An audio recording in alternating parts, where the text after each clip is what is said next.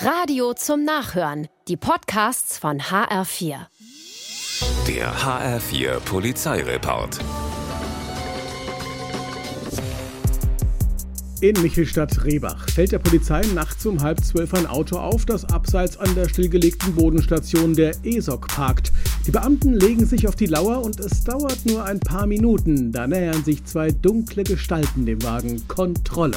Es handelt sich, kommt nun heraus, um Kupferdiebe, die auf dem Gelände 50 Rohre abgesägt und eingeladen haben. Die Haushaltskasse, sagen sie, sollte so aufgebessert werden. Das kriminelle Duo, Vater und Sohn, 58 und 22 Jahre alt, wird festgenommen.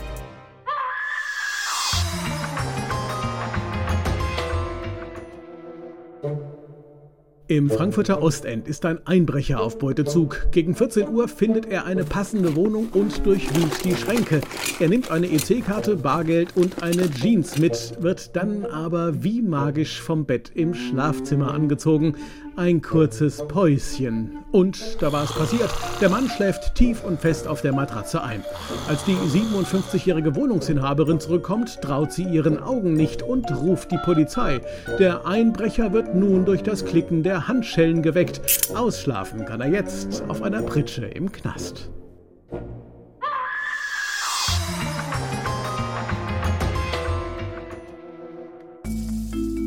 In Sossenheim hebt ein Mann kurz vor acht Geld an einem Automaten in der Schaumburger Straße ab.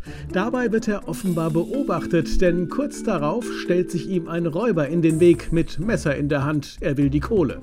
Gibt's nicht. Und außerdem rufe ich gleich die Polizei, schreit das Opfer. Ach so, muss der Räuber gedacht haben.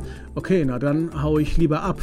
Macht er auch. Er nimmt Reis aus und entkommt. Doch auch das wird ihm nichts nützen. Das Opfer hat sich die Visage des Möchtegern-Gangsters eingeprägt. Das Phantombild ist hervorragend. Die Festnahme des Räubers nur noch eine Frage der Zeit.